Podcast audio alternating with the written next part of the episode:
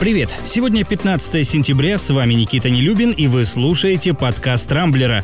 Мы следили за новостями и отобрали для вас самые интересные. В этом выпуске. О чем договорились Владимир Путин и Александр Лукашенко? Алексей Навальный встал и пошел, а заодно стал объектом неудачной шутки. Рублю предсказывают новый антирекорд. Стоит ли России ждать вторую волну коронавируса? А жители Великобритании стали жертвами попугаев-матерщинников.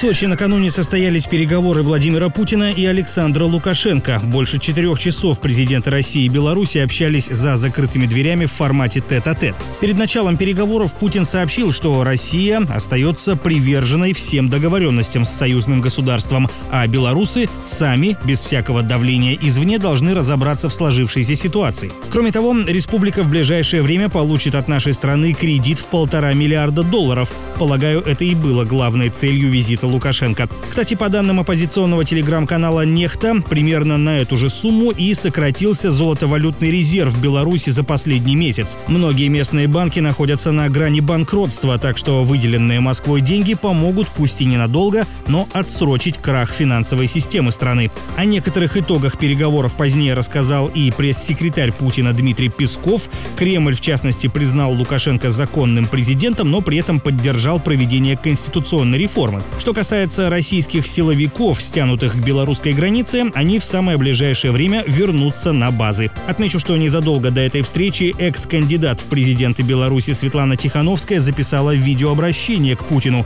в котором заявила, что любые сделки с нелегитимным батькой не будут иметь законной силы.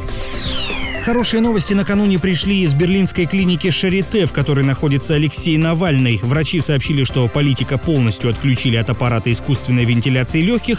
Он начал самостоятельно вставать с койки и ходить. Ситуацию с Навальным обсуждали вчера Владимир Путин и президент Франции Эммануэль Макрон. Тот рассказал, что французские специалисты провели собственный анализ и пришли к тому же выводу, что и их немецкие коллеги оппозиционера отравили новичком. На эту тему вскоре высказался и директор Центра анализа мировой торговли оружием Игорь Коротченко, решивший, кажется, посостязаться в остроумии с самой Марией Захаровой. По словам военного эксперта, Навальный, выживший после воздействия боевого вещества, должен получить Нобелевскую премию по химии. Ну а пока Игорь Юрьевич отчаянно юморит, аналитики продолжают предсказывать незавидное будущее российской экономики. Пару дней назад эксперты Райфайзенбанка уже заявляли, что если ЕС или США введут жесткие санкции из-за отравления Навального, курс доллара может подскочить сразу до 15 рублей. Еще один ощутимый удар по российской валюте в самое ближайшее время якобы нанесет и евро. До конца осени курс может подняться до 95 рублей. Правда, тут уже все дело в дешевеющей нефти нефти. Так или иначе, Центробанк по мере сил поддерживает рубль. Валюты на внутреннем рынке продано уже почти на 2,5 миллиарда, а на ближайшем заседании Совета директоров регулятор, как ожидается, приостановит снижение ключевой ставки.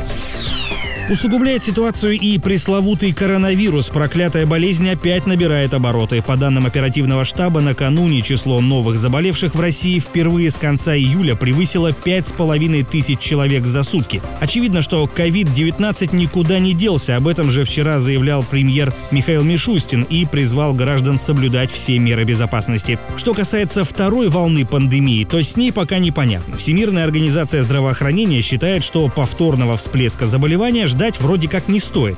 В то же время Австрия, Чехия и Турция уже официально объявили о второй волне, а Израиль первым в мире на ближайшие три недели полностью возобновляет карантинные ограничения. Россия же продолжает рассчитывать на свои чудотворные вакцины, одна из которых со вчерашнего дня начала поступать в регионы. Правда, прививают пока не всех, а тех, кто находится в группе риска, то есть учителей и врачей.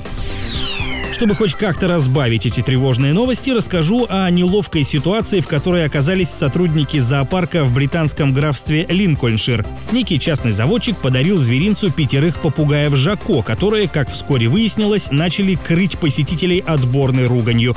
Сперва один из пернатых произнес слово «отвалите», которое подхватили остальные птицы. Затем зачинщик совсем потерял страх и назвал одну из женщин-смотрителей «жирной ублюдиной», после чего начал громко хохотать. Судя по всему, попугаи нахватались грязных словечек, будучи в длительной самоизоляции. В общем, птиц убрали с глаз долой, видимо, чтобы не нарваться на судебные иски за оскорбление, хотя посетители, как пишут британские СМИ, пришли в полный восторг от крылатых матерщинников. На этом пока все. С вами был Никита Нелюбин. Не пропускайте интересные новости, слушайте и подписывайтесь на нас в Google подкастах и CastBox. Увидимся на rambler.ru. Счастливо!